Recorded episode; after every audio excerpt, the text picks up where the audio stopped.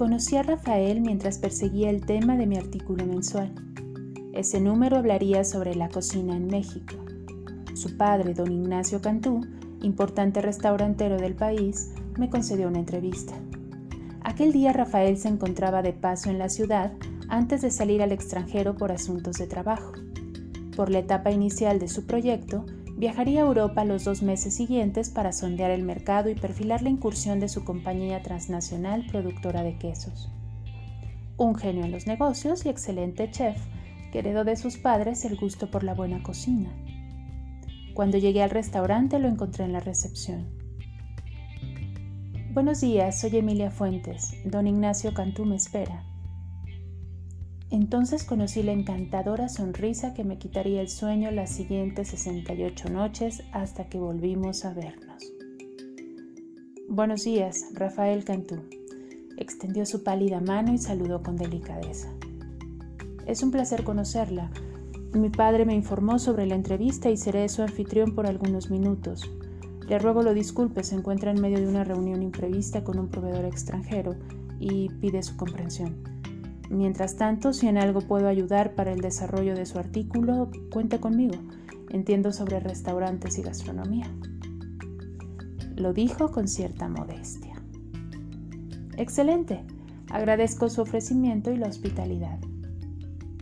Vestía un pantalón casual azul marino y una camisa sport a cuadros en tonalidades azules que contrastaban con el color oscuro de sus ojos incrustados en la tez blanca un caballero en toda la extensión de la palabra y muy apuesto. Le pronostiqué 35 años. En realidad tenía 33, 5 años mayor que yo. No creí que fuera tan joven, Emilia. He leído algunos de sus artículos y son realmente buenos. Me complace que así lo crea. Espero ganarlo como lector asiduo y a partir de hoy como colaborador en el género gastronómico. Será un placer. Mientras conversábamos, me condujo a un lugar anexo al restaurante, a través de un laberinto de árboles enanos tamizados de luz y rodeados de plantas de colores. Bancas chorreadas de sombra se disponían en algunas secciones y había una pequeña caída de agua artificial entre dos monumentales rocas forradas de musgo. El lugar es hermoso. Gracias.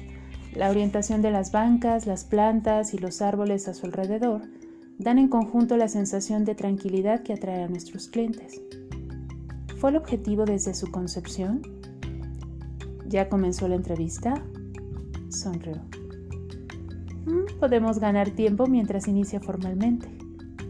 Correspondía su sonrisa con la mía, hubo un chispazo y temblaron mis piernas. Don Ignacio se incorporó media hora más tarde y todo transcurrió en medio de una grata reunión de la cual obtuve información suficiente para un artículo increíble. Ambos conocían muy bien su negocio, además de ser excelentes anfitriones. Cuando la entrevista terminó, disfrutamos un banquete en el restaurante principal y, al despedirme, lo supe. No dejaría de pensar en Rafael un solo día, ni pretendía hacerlo.